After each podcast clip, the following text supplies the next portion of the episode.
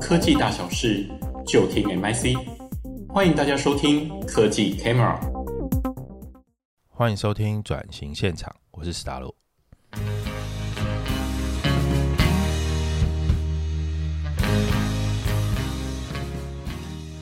鄂伦语车业有限公司创办人是林弘毅，是我们今天的来宾。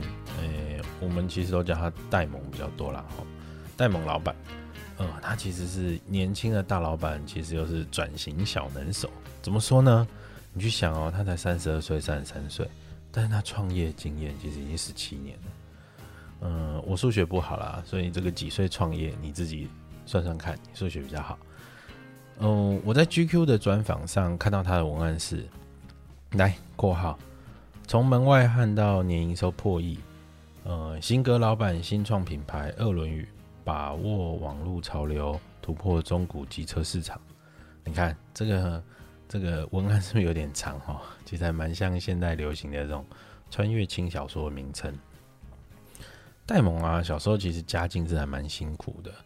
嗯，就父亲在他国三的时候是过世了，然后妈妈隔年又生了重病，基本上他就是在一个低收入户的这个环境下去长大的。哇，这个你可以想象他是还蛮辛苦的，而且男孩子谁不爱玩哦？所以原本爱玩的他，也因为家家庭的这些事情哦，像让他下定决心要呃好好的面对人生，好好的读书，好好的赚钱。过去的困苦其实都都是他现在的养分。然后他就很积极在赚钱嘛，也会去思考如何延伸这样子脱贫的这种动能，来面对跟帮助这些跟自己年轻时候一样这些嗯比较经济状况比较差的这些孩子。来自低收入家庭的他，从小就很想当老板。我跟他聊才知道说，因为他国中的时候就迷上线上游戏 RO 啦，就是《仙境传说》。哇，你去想这个很危险的，一不小心就会花很多钱。但他这个脑袋哦，真的心理惊歹势，他真的就是从小就心理惊。他透过游戏里面去观察前辈，哎、了解到哦，原来这些虚宝是可以卖的哦。他曾经在这个国中的时候，一年就赚到十五万哦。国中赚十五万就超屌的。那一整年他其实都没有跟家里拿任何一毛钱，连学费都自己付。我想这是很骄傲的一件事情哈。但是啊，毕竟还小啦，所以在买装备的时候曾经也被骗，然后一口气又赔了两百万。不过不要紧张，这两百万是阿币哦。那那时候汇率我是不知道哈。不过这个是一个还蛮惊人的数字。其实深受打击的他也可以理解到，做生意一定要认清市场，趋吉避凶，如何去用脑袋来赚钱。所以呢，这次我们想要请戴蒙来跟我们分享哦。不过分享的不是如何赚钱。而是如何面对挑战，能够顺利的转型。呃，戴蒙从从最近开始往后聊，就是你最近转型成功的经验，我觉得是在短视频、短影片这一块，对，然后在社交平台上，在很短的时间获得了一个对很不得了的成绩。我们大概四个半月，现在大概三超过三千万的观看次数。四个版从零吗？从零，从创账号开始，从创账号，从上第一支片开始。哦，从上第一支片，对，上第一支开始，而且还不是台湾很熟悉的主流平台嘛？嗯、对对对。那我想问的是，嗯、这件事情从想要转型到开始做，它是一步一步怎么发生的？其实我们酝酿很久了，就这这个想法已经酝酿很久了，因为我们早期我。发家 算是起起来，就是靠着 Facebook，就是那时候对。对啊，为什么不是做 Facebook？你不觉得很奇怪吗？对，但是 Facebook 的人口老年化，嗯、老年老年化，对，就是哎、欸，现在年轻人已经不用 FB 了，嗯，对，不用 FB 了，大家就 IG。那 IG 这一块其实我们没有跟到，因为我们 IG 出来的时候，FB 还很好用，对对，生意还很多，对。那我们大概是从我们。大概十八十九岁开始用嘛，那我们等于是在服务的客人就跟我们一样，都十八十九岁开始，然后到现在我三十三岁了。其实这这个课程，这个课的年龄层大概就是在这边，嗯，对，大概就在三十几岁、四十岁左右。对，对，那年轻人他们已经把 FB 当做一个看新闻的地方，这么正式啊？对，他们来这边就是看新闻，或者是说有一些二手东西要买卖的时候，会来找社团，然后 PO 上去卖。哦，对，这是我们不会逛。不会逛自己的，因为他们的他们的他们的同温层其实是没有人在发 FB 的，嗯，对，大大家都发 IG，然后发现动，然后 IG 你没有跟到，IG 我没跟到，那为什么不是 YouTube？还是 YouTube 更早了？YouTube 的话，对我们来说，当时 YouTube 刚出来的时候，我们就拿来放影片的功能而已，嗯，那从来没有经营过，因为经营影片这一块其实是有点难度的，它成本很高哎、欸，成本高，然后有点难度，不管是器材、拍摄、剪辑，对灯光。对，其实都是有一点有一定的难度的。就是对于像机车行，他们假设现在要进来，哦，不管是做短视频还是做呃 YouTube，其实都有很就是会很大的门槛。嗯、你要养至少一到两个人来做这件事情、嗯、啊。大部分的机车行的老板其实对于这种东西是完全没有想法的。嗯，对。那如果今天一个企划他对机车业又不懂的话，他很难想出一个，那就会拍出一些很瞎的东西。对，拍不出消费者想要打动、有共鸣的的影片这样子。那你觉得啊，就是我们这个是内容制作的部分，它是有个门槛嘛？是。再一个是在这个社群互动上，嗯、你自己觉得 YouTube、IG 加上，嗯、对不起，YouTube、IG、Facebook 这三个平台在粉丝互动上是有什么不同的吗？以互动来说的话，我觉得目前最低的是。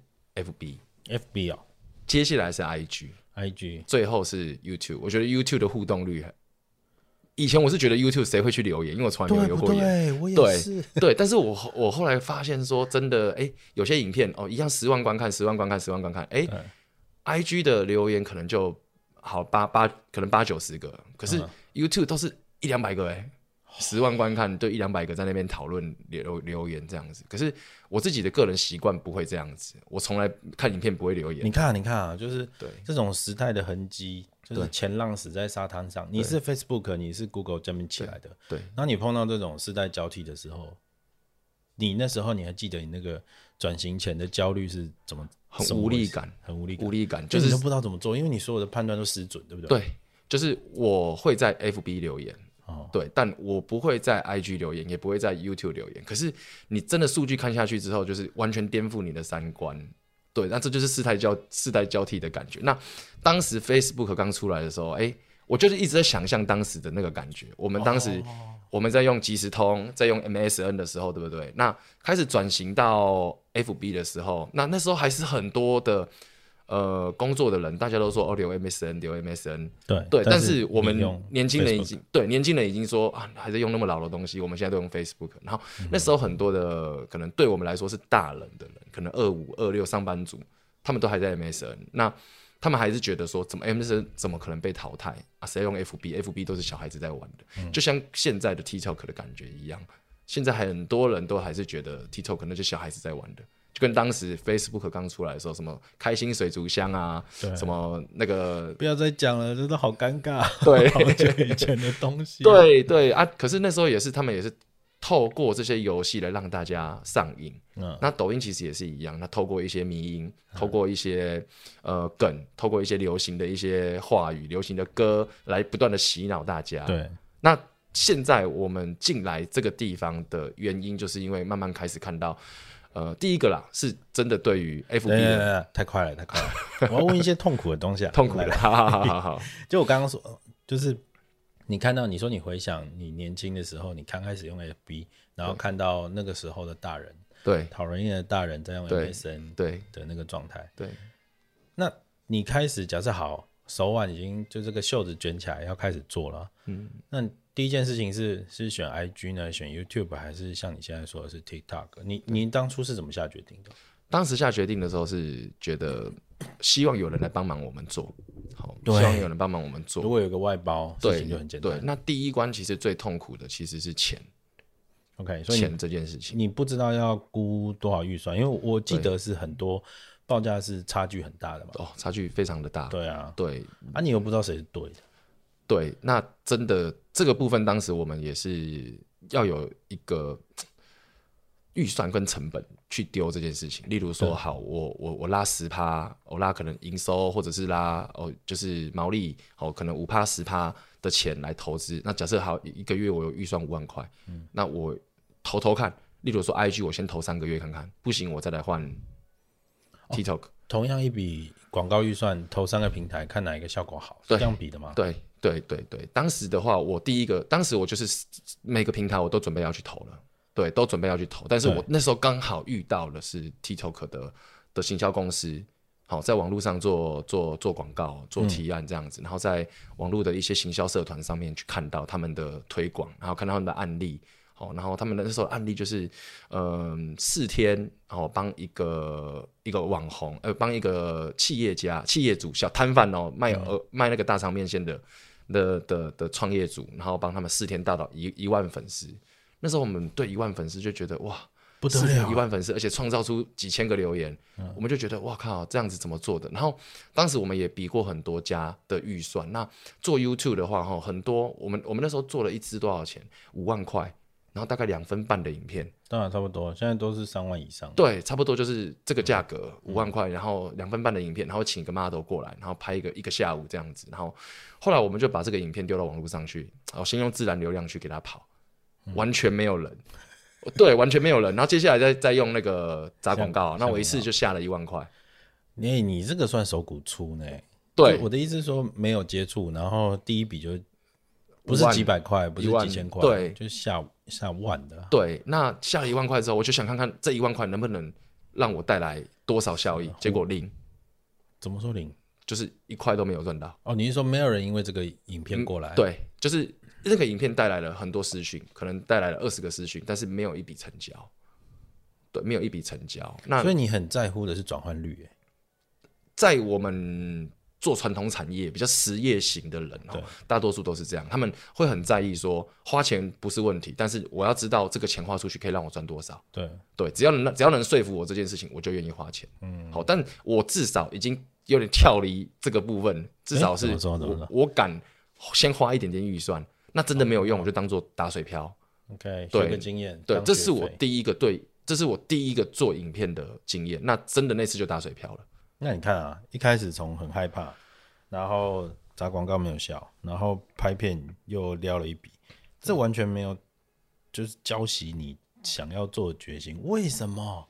后来哦，后来这件事情是因为我在网络上看到，然后他的行销方案是这样子：六到八支的短影片。好，一支大概落在一分钟左右的短影片，嗯、那他一个月跟我们收收多少钱？五万六千八。嗯，对，然后会帮你脚本啊、的造句，反正什么都帮你弄到好就对了，然后还帮你想、帮你做人设、帮你经营、帮你干嘛？我那时候听一听就觉得，哎、欸，这个可以试看看。然后他们的合约都是一季一季打，哦啊，你不满意就不要打。那、嗯、我就觉得可以试试看，嗯，对，来试试看好了。那最主要吸引我的是，我感觉到它便宜。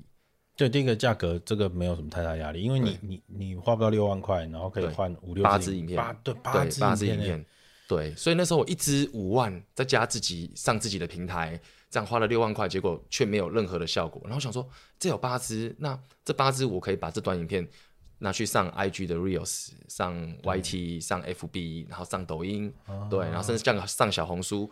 那我的想法，我的想法就觉得，哎，这样很划算。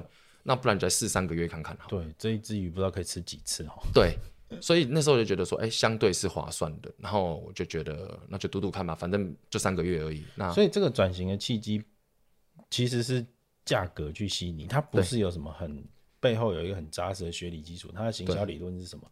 转换率怎么算？然后去。换算设设什么 Google Analyze 这些都都不是这些吸引你，对，吸引我的真的就是第一个最直观的，真的就是价格。然后第二件事情是我我觉得就是我我曾经有吃过亏了，就是有花钱然后没有效果，然后我知道那个一支影片的行情大概就在那边啊，对，好，可能一支就是五万块，那这样子八支哎也是五万六千五万多块钱，而且它还含脚本含什么的，那我就觉得。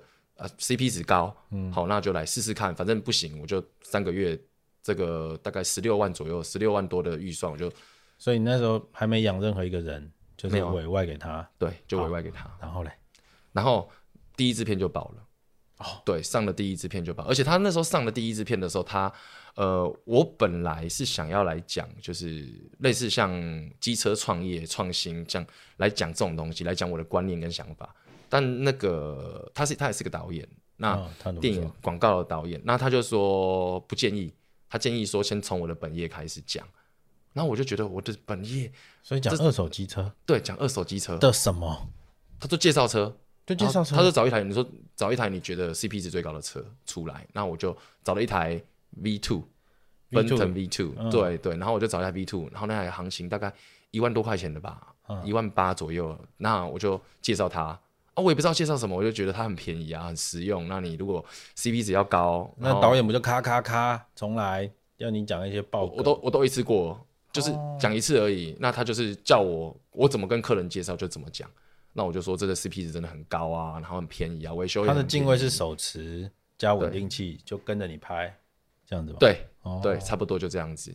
对，用用一支就小单眼这样子，对对对，然后再他也没有他也没有手他也没有手持稳定器，他就直接用手这样拍，因为我们大部分都是定镜这样拍。哦，果然是导演的手很稳的。对对，因为抖音的要求对影片的质量的要求其实真的不高。好，那那这个拍完你会不会觉得半信半疑？我当下其实是很不相信他，我就觉得我当下已经觉得说这个钱就是打水漂，这样三个月过了就过了。对，因为从来没有机车行的老板会讲这种车。要讲也是要讲一些热门车，或讲一些比较厉害的一点的车，比如说呢，例如说，好，假如年轻人二手车好了，挡车很流行小阿鲁啊，小阿鲁，对，小阿鲁啊，你至少讲个 R 十五，或者讲个像最近很红的 DRG，嗯，哦，你至少讲这几款比较热门，像近战系列的，对，那他的第一台就叫我讲这种普通的代步便宜车，便宜车，对啊，我说这种车没有年轻人会想要看啊，对啊，结果那一支影片我丢上去。十五个观看，就是丢下去一个小时后，十五个观看，Okay. 而且这十五个观看可能还是我们跟跟他们导演团队的自己。那你自己觉得是他的文案下的好吗？还是是什么？他的文案没有什么，他的文案就今天什么神车，就这样子而已。Oh. 对，然后后面就一些 hashtag 这样子而已。嗯，对，然后就就这样子，然后影片就这样子，然后哎、欸，那时候他八点上片，到十一点的时候，我记得好像在二三十的观看，嗯、我想死了，打水漂了，就拜拜。对，然后不知道为什么突然十一点开始，哎、欸，怎么变两千？开始五千、一万、两万、三万，然后开始留言，一直爆，一直爆。那个两千到底怎么来的？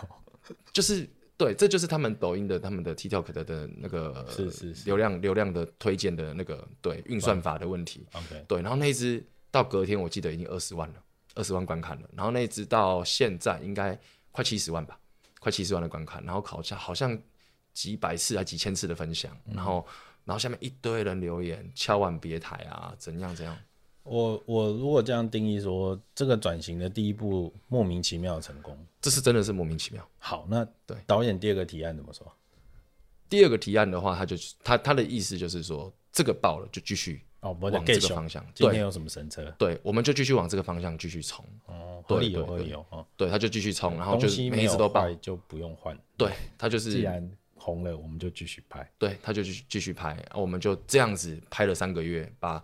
三个月大概二十八只，大概三十只左右。嗯，哎，二十四只，一个月八只，八只嘛。其中有一个月他给我们十只，所以就拍的很顺，就给我们就加预算的啦哈。哎，应该是这样子。我们三个月合作完之后，对不对？我发现，呃，因为我是一个很要求进步的人，然后我发现说，我们的我我会观察别的创作者的作品，我会发现说，我们三个月这样拍来二十几支下来，我发现质量已经不够高了。你是说影片成本还是更新速度？呃，影片质量还是更新速度还是什么？影片的质量不够高，更新速度也不够快。一个月八支这样子的速度是在在抖音里面的话，我觉得它的曝光度，我觉得我觉得它还还还不够，至少要一周五更，好，甚至是追日日更，才可以让流量一直不断的。它正要掉下去的时候，今天又出一支新片了，又把其他影片带起来。嗯，对，所以说。当那时候当下我遇到两个问题，第一个问题就是数量，影片的数量应该要应该要再再再做出来，可是再做出来我的预算就会提高。对啊，对啊，对，可能要两倍预算这样子，然后两倍的片量，嗯、可是对我来说还是不够。那当时最省钱最便宜的方法就是找一个剪辑师，你这就要养人了啦，对，自己养，就是养一个。让你吃到饱的，对对对。对。那养人的话，大概以行情来说，可能大概就是落在三万五至四万块左右，就是没有什么太多的，没有很强的剪辑经验，但是就是呃会剪，然后是出生在 Z，他们人说他们叫说什么？Z 世代嘛，就是数位原住民的，对，数位原住民这样的世代，他们很，他们从国中开始，甚至国小开始，抖音就是他们一出生就有的东西，嗯，对，TikTok，对，对他们来说就是一个大家都在拍的东西，他们从国小。就看着大家都来拍了，Okay. 然后他们也一定都有抖音账号嗯，对，那我就找一个类似这样就这样子的剪辑师，他们对抖音的生态非常了解，然后最近流什么迷因，流行什么迷因，然后谁比较红都知道的人，那他算是蛮新手的，剪辑是很新手。你怎么会用他？用他就是因为他懂这个生态哦，单纯因为他懂 TikTok。对，因为我遇我印证了，不是他的专业的这个这个拍片这件事情。对，他拍片也都是到这边才学的。OK，对，那抖音对于拍片的技巧，对于什么转场那些都都还好。他们要求的是这五十秒里面的创意，你要怎么样让人家这五十秒愿意把它看完？嗯嗯，对，他的感受是大家都滑，你前面的三秒没办法吸引到他，他再给你四秒的时间，七秒内你没有办法吸引到他，他就滑走了。对，那滑走会降低他的完播率，降低完播率，这支影片就不会被推出去了。嗯嗯，对，所以你要怎么样留住他，让他把这五十秒的影片看完？对，完播率很重要。完播率很重要。完播率像我们刚开始这是你怎么知道的？哦，当然就是一直上网做功课，再加上实战经验。所以不是去上课，没有上课，你是自学型的。自学型的，我就因为大陆有抖音嘛，台湾叫 TikTok 国际版嘛。对，那那大陆其实有很多很多的教学。呃，网络上的文章，虽然那些文章一半一半都是假的，一半真的，一半假的。OK，对，或者是过时，因为抖音的进进步很快，一直在改演算法，一直在改，一直在改。对对，那但是它大方向大概就是那样子。嗯，对，大概就是那样子。反正他们的方式就是，你的影像为什么我们的影片可以，哎，从十五个观看，一个小时十五观看，突然隔天变二十万？哦，它最重要的。的原因就在抖音，他们的演算法是这样子，他们会先你一支影片出来的时候，任何一个素人，就算零粉丝，他也会把这个东西，对不对？推播可以，可能五十呃五百个，哦，可能他猜测你有可能会有兴趣的客户，对，好，那给他们看之后，对，猜你喜欢，对，那传出去了之后，假设你 PO 了的东西里面有讲到机车或 hashtag 机车，嗯、那他可能就会给一个平常就想要看机车领域的东西的的人看，那看完之后，他对这个。内容有没有点赞或留言或分享，他就靠这几个动作来判断这支影片是不是好的影片，是不是优质的影片。对对，那是优质的影片，他可能下一个阶段就是五千给五千个人看。那五千个假设说，哎，他的赞率又有到达十趴，分享有到几趴，那完播有到几趴，他就给你再推五万个。那所以我们就要一直叠加，一关一直过，一直过，一直过，过到哎，他可能最后给你一个十万的，那你的观看率就起来。我懂你意思了。对。回回头说哦，就是你刚刚有提到说你在试前面那些实验的时候，试水温，脚趾头放到热水缸里面的时候，缩回来的原因是，哎、欸，有留言但没有转换率。对，实业家在乎的就是这个，到底花多少钱能够换到？对，我们一直很在乎，都都是这个。TikTok 有吗？TikTok 其实目前老实讲，我能掌握到，因为我们有下一个 CTA。哦，就是 call to action，就是让人家来的时候，就是导流。怎么知道他是抖音来的？就是你只要主动跟我们讲你是抖音来的，我们会折价两千块钱。OK，好，那我们用这样的方法来收集，到底有几个从抖音来的？那其实目前是赚的，但远远低于我们的想象。OK，对，例如说，我们以为一个月五百万的流量，它可能可以带来一百台，哦，但事实上可能只带来十五台左右。嗯，对，但是是赚的。以我们现在付出去的成本是有 cover，对，对，有 cover 的。目前的目前我们的成本就是我的脑袋成本、时间成本、拍摄成本嘛，然后还有摄影师，实际上花到钱的就摄影师的一个成本而已。好，对，大概就这样。然后简单的道具，可能买一些简单的道具，可以重复利用的道具，就这样子而已。嗯，对，所以一个月成本可能是大概锁在四万块左右。如果我的时间成本没有算进去的话，对，对，四万块左右。但是一个月大概现在大概可以带来就是。呃，以这样来讲的话，带来平均一个月带来五十万左右的营业额。嗯，对，一个月带来五十万的营业额，还是赚，还是赚。因为很多人说做影片，你没亏就偷笑了，能打平就偷笑了。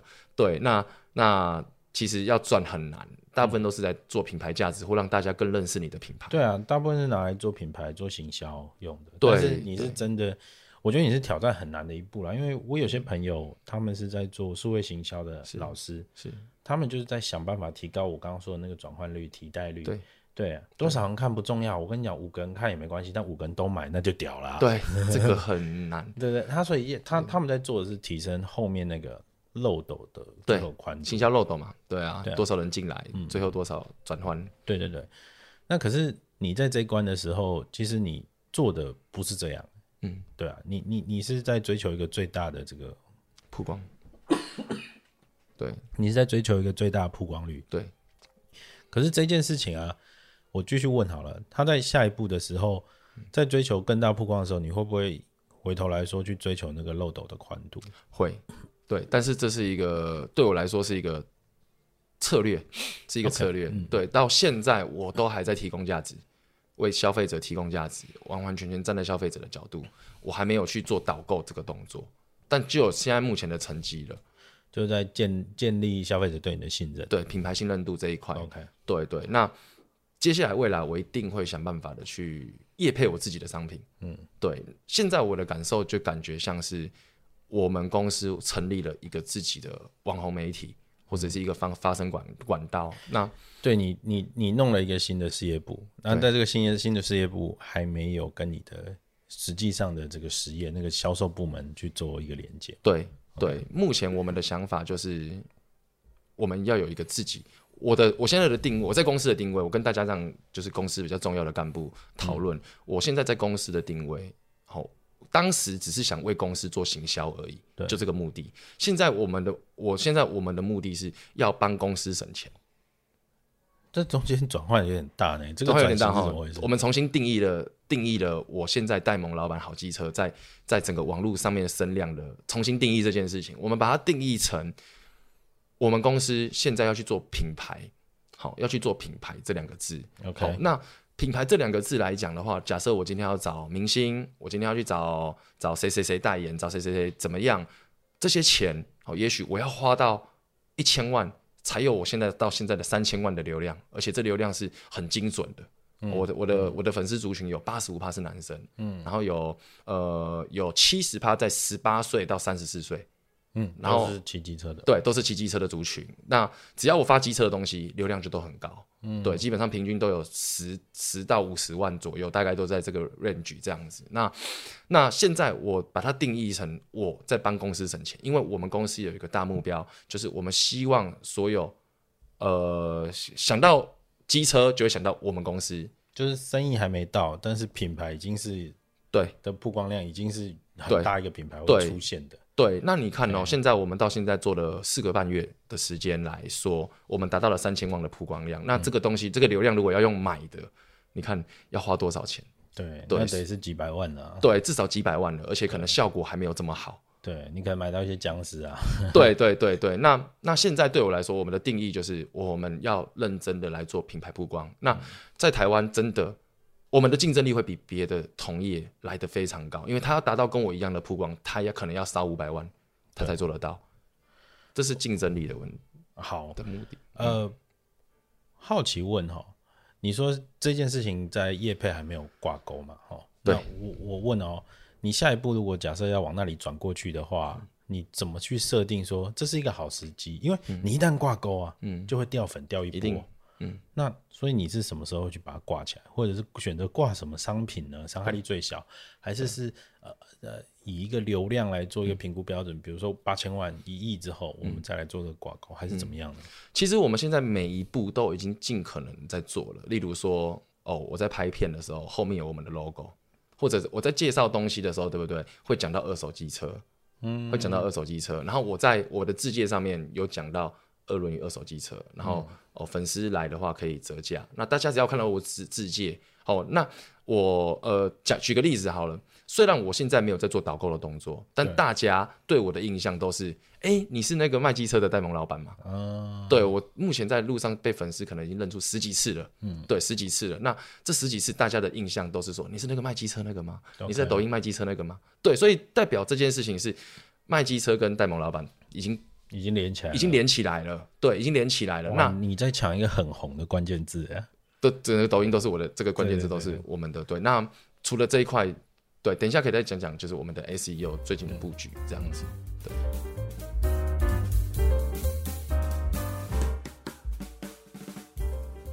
好啦，我们今天的节目就进行到这啦。如果喜欢我们的节目，欢迎订阅、按赞、留言，还要给我们五星评价哦。我们下次再见啦。